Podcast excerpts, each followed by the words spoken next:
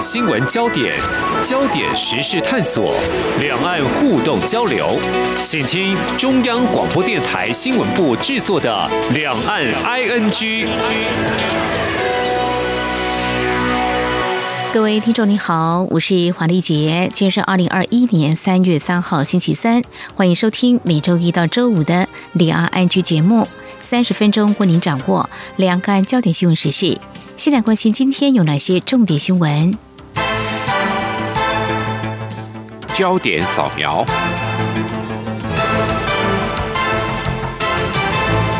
新闻首先关心疫情，中央流行疫情指挥中心今天公布国内新增三例境外移入 COVID-19 确诊病例，分别自加拿大、美国及波兰入境。指挥中心表示，截至目前，国内累计九百五十八例确诊。而台湾直接向厂商购买一千万剂 A Z 疫苗，首批是一点七万剂，今天上午抵达台湾。中流行疫情指挥中心指挥官陈时中表示，由于是第一批疫苗，因此是药署会谨慎处理封藏查验程序。这十一点七万剂疫苗将全数开放给照顾确诊者的医护人员优先施打，以确保保护范围越大越好。而中国大陆在昨天新增十例二零一九冠状病毒疾病 （COVID-19） 境外移入确诊，分别为四川有五例、广东三例、云南一例、陕西一例。另外，上海新增两例境外移入疑似病例。截至昨天凌晨十二点，中国大陆累计报告确诊病例八万九千九百三十三例，香港累计确诊一万一千零三十二例，澳门累计确诊四十八例。在香港，一名六十三岁男子日前接种中国科兴公司生产的 COVID-19 灭活疫苗后死亡。当局虽然强调未能确定死因，不过事件已经产生负面效应。今天一早，一些接种中心的人流明显减少。中国片面暂停进口台湾凤梨，民进党南部凤梨产地四个县市组凤梨台湾队。在民进党中常会上大力行销台湾凤梨，兼任党主席的蔡文总统表示，面对不合理的贸易规范与措施，台湾不会被打倒，反而会更强。中央到地方会齐力把台湾凤梨推向国际舞台，也呼吁民众产季前预购，盛产时加购，一起努力，在挑战中壮大台湾。至于国民党方面，国民党主席江启臣今天在党中常会宣布，包括实体跟虚拟通路，国民党已经帮助农民售出超过一万公斤的凤梨，以具体行动支持农民。江启臣重申，民进党政府应该在两岸签订的合作协议基础上加速协商，珍惜现有市场，也呼吁对岸让贸易技术问题回归专业。另一方面，台湾民众党春酒今天举行，党主席柯文哲重申，民众党国家论述就是超越统独的天然台，以台湾为名，民众为本。至于中国无预警禁止台湾凤梨进口之后，是否仍坚持两岸一家亲？柯文哲表示，要有亲善的行为，才能有一家亲的态度。中国的做法只会让台湾人更不爽。而中国三月一号起禁止进口台湾凤梨，反而激起了抢购热潮。农委会主委陈吉仲今年表示，最新统计将有超过五千公吨台湾凤梨外销到日本，创下历年新高。而日本也相挺台湾，日本驻台代表全玉泰特地拍照推荐台湾的凤梨，只说好吃。同时，德国在台协会今天也特地将官方脸书专业换成凤梨大头贴，也表示相挺。国民党主席江启臣二号接受路透社专访表示，中国大陆是台湾面临的主要威胁。北京所提“一国两制”在台湾没有市场。香港日前的动荡给了台湾民众启示：我们已经习惯台湾这种生活方式，要台湾人改变不可能。而谈到和中共总书记习近平会面，江启臣说：“不要为了开会而开会，要有实质意义。”他不急于前往中国大陆和习近平见面。而会面除了实际要对，更重要的是必须在对等跟尊严的前提下，而且谈论的事情也必须是对台湾有利。联合国人权事务高级专员巴韩莱有意访问新疆，中方表示新疆大门随时敞开，但是访问应该是交流与合作，而非基于有罪的前提进行调查审判。对于中方说新疆大门随时敞开，引起不少国际人权组织质疑。报道引述人权观察中国部主任李查逊的看法指出。中国宣称拜访新疆应该着眼增进交流与合作，这不就是表示门完全关上了吗？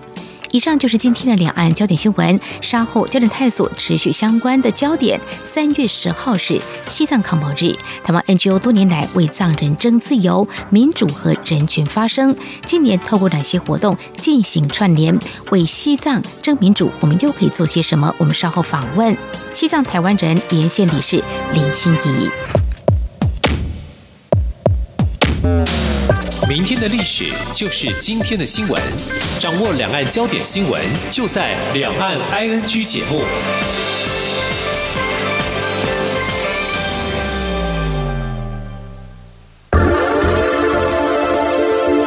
最热门的新闻，最深入的探讨，焦点探索。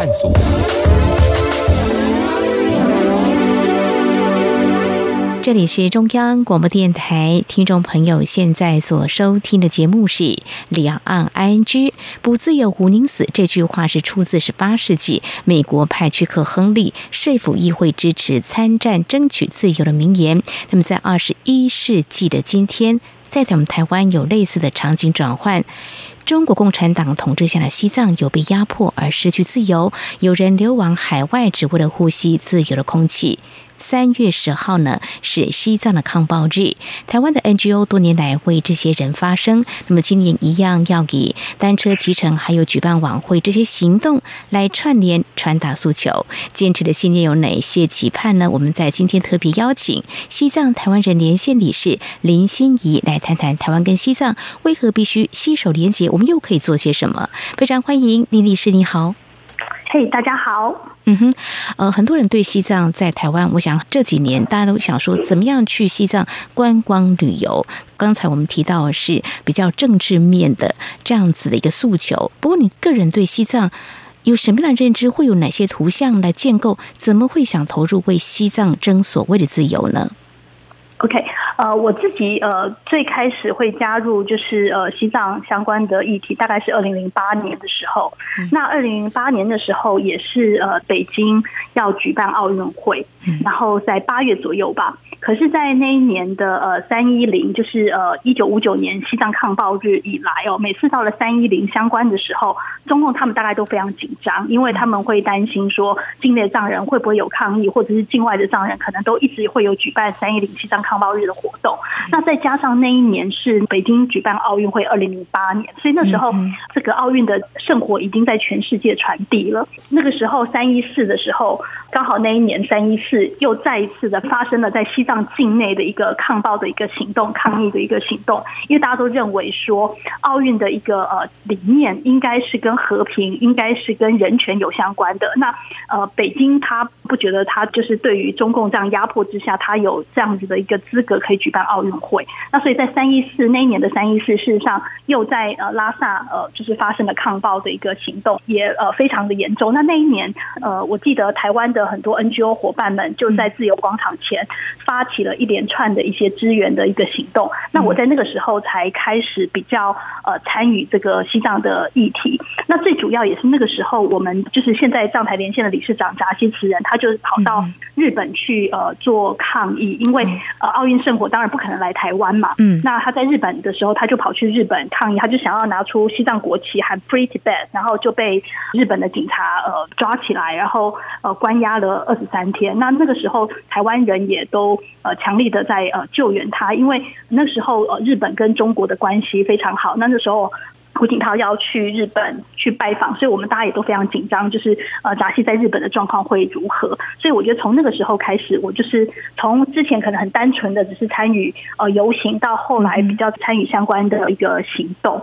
那事实上，台湾我们从二零零四年开始，在台湾的藏人就已经每年都举办三一零西藏抗暴日的一个活动。那我自己因为参与比较深刻，跟藏人们有比较多的接触，那我觉得就是被他们感动吧。他们当然人很少，在台湾人很少，然后在全世界各地人也很少，但是我觉得他们的坚持，呃，是值得我们去学习的。好，非常谢谢李师您的分享啊，怎么样跟西藏有进一步的认识？为什么要为他们来发声？在台湾，西藏人很少不多哈，那就你们所知，大概有多少呢？呃，在台湾的藏人们，就是呃达赖喇嘛西藏宗教基金会，他们在两年前他们做过一个调查，大概一两百个人左右。不多。那但是如果更早更早之前，就是当我们还有蒙藏委员会的时候，他们从呃就是流亡社群带来的一些藏人，可能都已经完全是汉化状况。那他们当然不被列在这一两百个人当中。但是如果以达赖喇嘛西藏宗教基金会，意思就是西藏流亡政府的那个驻台的代表，他们自己去调查的话，大概就是有一两百个人。嗯。真的很少哦。我刚才李师也告诉我们，这个西藏抗暴是为什么要抗暴哦？其实中共跟西藏在一九五一年是签署了和平协议，不过从一九五五年开始，在四川、青海、甘肃、云南这些藏区强制推行人民公社制度啦，所谓的大跃进运动啦，还有推翻啊这个所谓三大领主名义，呃。外界是呃认为可能是摧毁大量的寺院，强迫僧人还俗，导致汉藏冲突持续爆发。算算时间都已经六十多年，那这样为藏人争取自由抗暴的行动呢，在三月十号，不要忘了这个日子。那我们刚刚提到说，目前流亡海外的藏人并不多。那在目前呃，在台湾的藏人。他们的情况是怎么样呢？还有，通过他们还可以跟他们在西藏的一些亲友有一些连接，可以知道他们的状况又是如何吗？嗯，我想我还是先稍微就是呃厘清一下，就是呃过去这段历史哦，因为。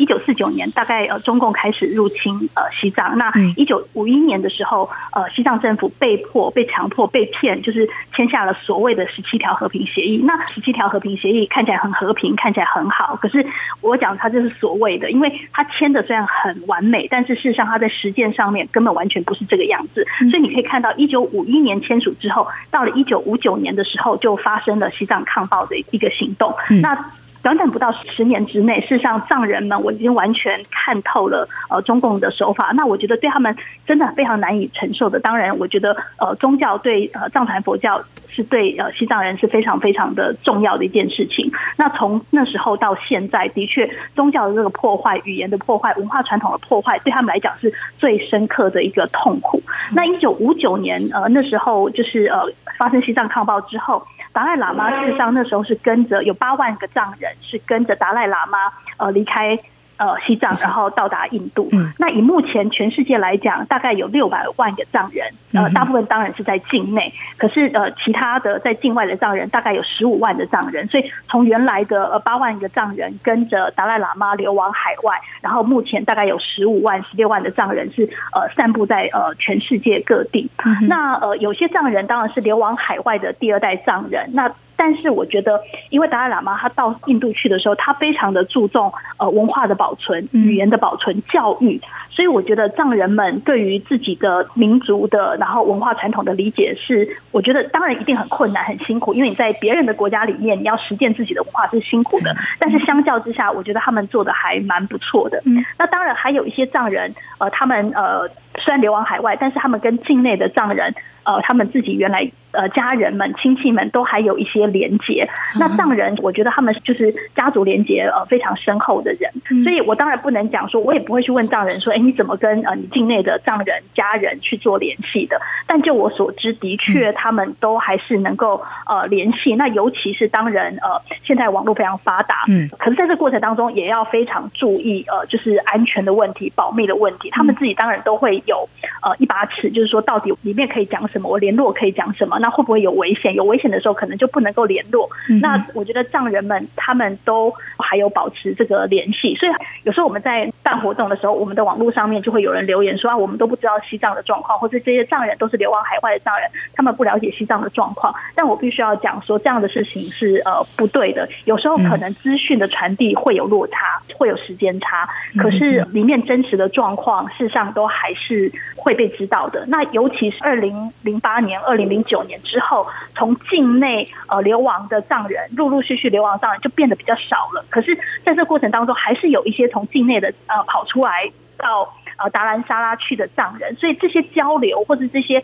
呃讯息的这个部分是完全是没有终止的。对，所以呃，基本上我觉得呃，藏人行政中央，也就是流亡政府，事实上对于西藏境内的理解是足够的，而且甚至我觉得呃，当然中共他们在呃各式各样重要的时间点，他们可能都会禁止媒体进入西藏。好，那当他禁止媒体进入西藏的时候，你就知道说可能里面有一些事情发生了。那尤其是二零零八年、二零零九年之后的一百五十多位藏人的自焚，我觉得很多藏人都想办法在。最快的时间之内将那个影像给传递出来，嗯，好，那所以我们的确我们在境外还是藏人在境外还是可以看到这些相关的呃讯息，然后可以看到相关的画面。那可是当然讯息传递出来之后，在境内的藏人他们可能就会遭受到麻烦，甚至会被追诉司法审判，说呃这个自焚可能是跟你有关系，或是你应该要负责任。可是我觉得还是们很多藏人们他们是愿意承担这样子的危险，但是把这个资讯向外。life 传递的，嗯哼，好，网络发达也让我们在台湾或在海外呢都可以知道，在西藏的藏人他们现在所处的一个情况。非常谢谢西藏台湾人连线理事李心怡在我们的节目前半阶段来告诉我们，您自己个人为什么会投入为西藏争自由这样的实际行动，还有我们知道在台湾流亡藏人不多，但是呢，在海外的流亡藏人彼此我们都是还有所联系，持续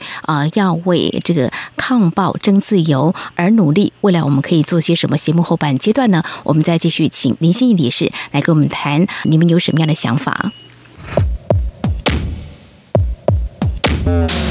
今天的新闻就是明天的历史，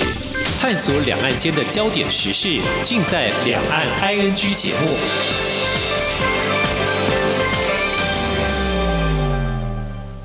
央广现场扣印直播电话老是占线，让你打不进来吗？没关系，三月五号本周五的晚上六点到六点半，两岸 NG 再度开放扣印，咱们来谈两岸关系。我们从陆委会主委邱泰三期待春暖花开聊两岸人民的愿望，也从中国的两会看政策风向，更谈大陆暂停台湾的菠萝，也就是凤梨进口，你对此事的看法。节目邀请淡江大学中中国大陆研究所陈建甫所长在台北现场与您聊新闻，并且回复大家的提问。我们准备了三份央广精美礼品要送给参与的听友。如何参与节目呢？听好以下的方式：方法一，搜寻脸书两岸 ING，在节目直播的时间于下方留言。方法二，打扣印免付费电话，台湾听友请拨打零八零零八八零六九九，大陆华北的听众朋友请拨零一零一零八八零八八六零零六三，华中华南听友您可以拨零一零一零八零零一八六零零六三。方法三，加入宛如的微信，微信账号是 Good Morning 底线 Taiwan。G O O D M O R N I N G 底线 T A I W A N，在节目现场直播期间留言参与讨论。三月五号，本周五晚上六点到六点半，欢迎来扣印谈两岸拿奖品。阳光就是阳光，扇了我的翅膀。阳光就是阳光，任你自由飞翔。世界在我肩膀，阳光是你，是我生命的翅膀。这里是中央广播电台，听众朋友继续收听的节目是《两岸安居》。我们节目持续访问西藏台湾人连线理事林心怡理事。我们又来谈刚才我们透过你所知道的，我们透过很多的网络或很多讯息的联系，知道呢，目前在中国大陆西藏地区的藏人自焚，我们听的其实心头还是蛮痛的哦。呃，那当然在台湾，我们的。自由的空气可以任意的呼吸，所以在台湾的藏人，如果说他们只去争所谓的自由，要抗暴的话，受迫害，其实有时候是一个相对的状态。所以在台湾的流亡藏人，他所处的情况有哪些是目前在中国的藏人没有办法拥有的呢？我觉得呃，在台湾的藏人，当然他们透过呃一些方式呃进来台湾，那有时候刚开始是可能呃违法进来的，那后来他们取得了台湾的居留，那也有一些藏人还在持续的争取台湾的居留的一个权利，那基本上他们就是一个难民的状态。那也有一些藏人，他们是跟台湾人结婚，所以成为所谓的藏配，所以呃回到台湾居住在台湾，所以呃大概呃我刚才前面讲有一两百个人，那我会觉得呃我每次我听到我们理事长扎西持人，他就会讲说他。说他在台湾非常的自由，他可以在立法院前面，他可以在总统府前面，他可以在自由广场，他可以在任何的地方谈论他想谈论的事情，包括西藏自由，包括达赖喇嘛要回家。可是他说，大家想一下，如果他同样的这些话，他在西藏境内，他在拉萨的街头讲这样的话的话，事实上根本是不可能被允许的。那尤其是他们来到台湾之后，他觉得最大的一个感受是。达赖喇嘛流亡呃印度之后，事实上一直希望给他们一个民主的教育。那甚至他在政治上面也希望，就是说把这个民主让全部的藏人都可以知道民主的可贵，让他们要自己选出自己的政治的领袖。那在台湾一样的，就是藏人们也可以呃感受到台湾的这个民主，包括我们的民主、我们的人权。那呃有些人是每次都要对照跟中国境内的藏人比的话，那当然是不可能同日呃而语的。他们就会觉得说，他们要在在国外，他们在国外学习到的这些，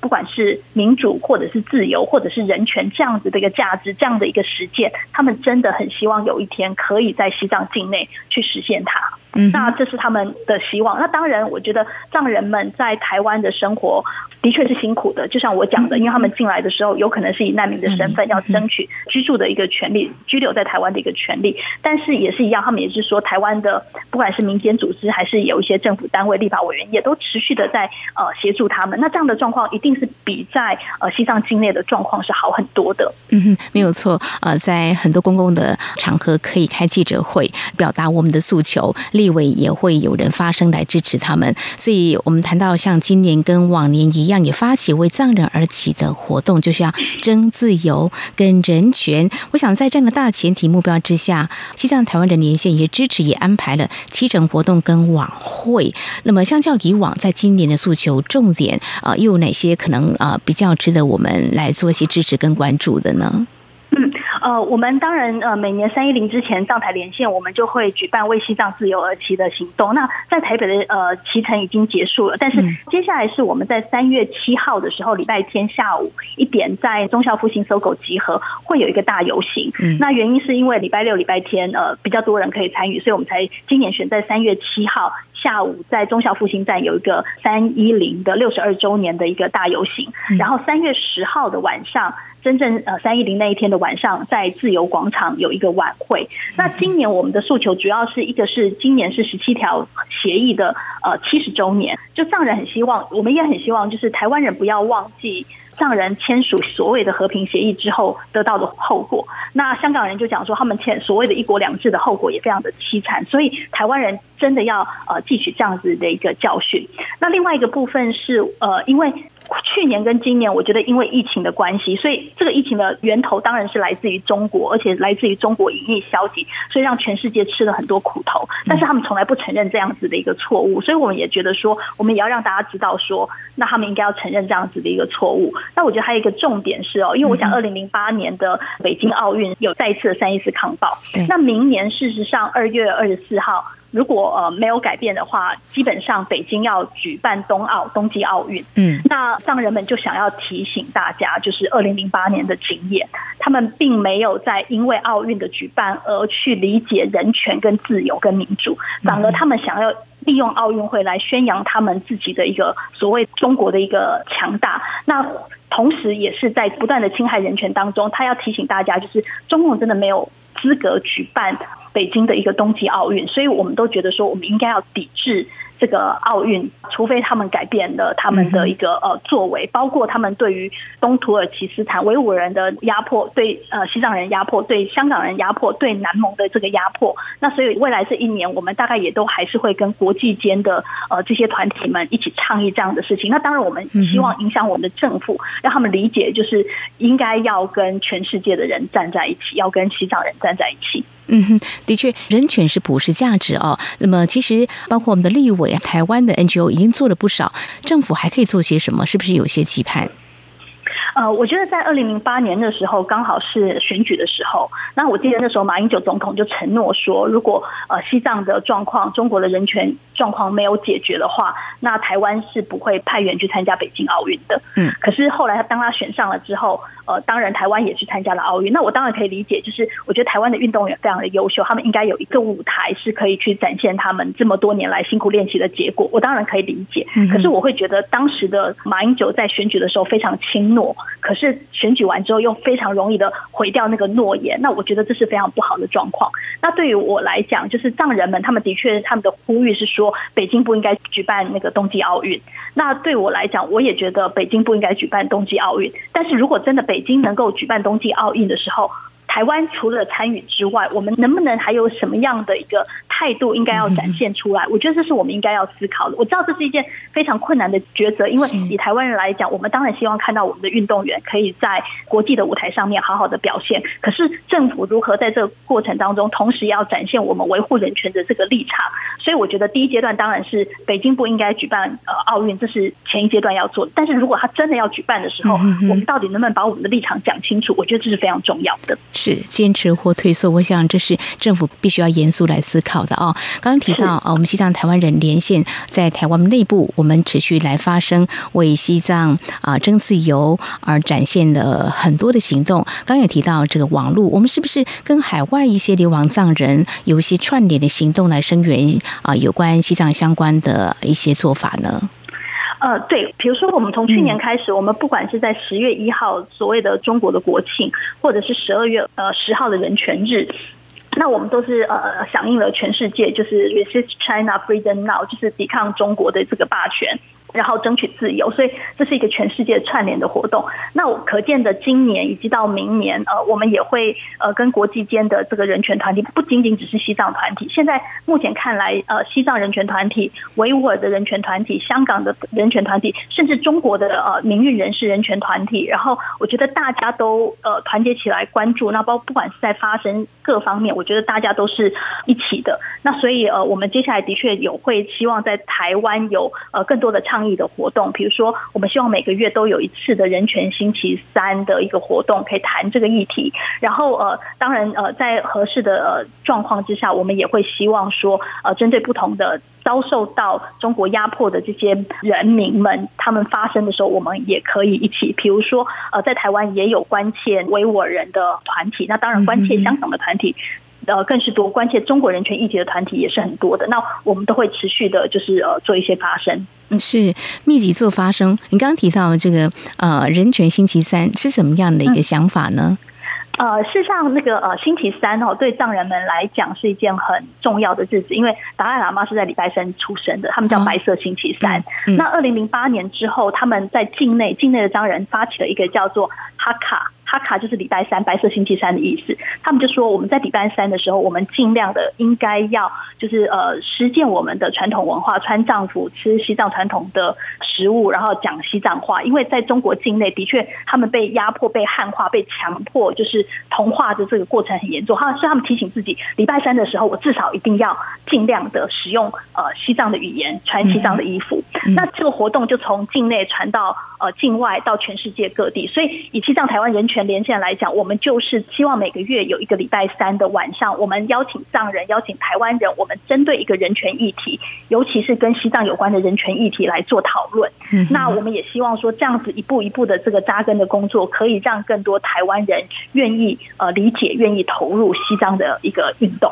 是，我想一年一次的纪念，或许有些人真的呃会忘记，但是时时刻刻提醒呢，才会在我们心中告诉我们，其实自由争取是非常不容易的哦。好，西藏抗暴至今已经六十二年了，那么流亡在台湾的藏人珍惜在台湾享有的民主、自由跟人权，我们当然也知道，应该是不忘在西藏更多藏人同胞的期盼，相信呢更期待以台湾作为连结，串联更多的行动，共同应对中国统治下。对自由跟人权的剥夺，我们在今天非常谢谢林心怡理事来告诉我们，有些行动呢必须要持续更密集，而且现在加入应该也不嫌晚。非常谢谢林女士，谢谢您，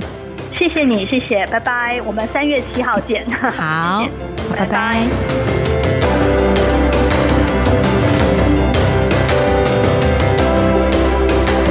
好，以上呢就是今天节目，非常感谢听众朋友们的收听，华丽姐祝福您，我们下次同一时间空中再会。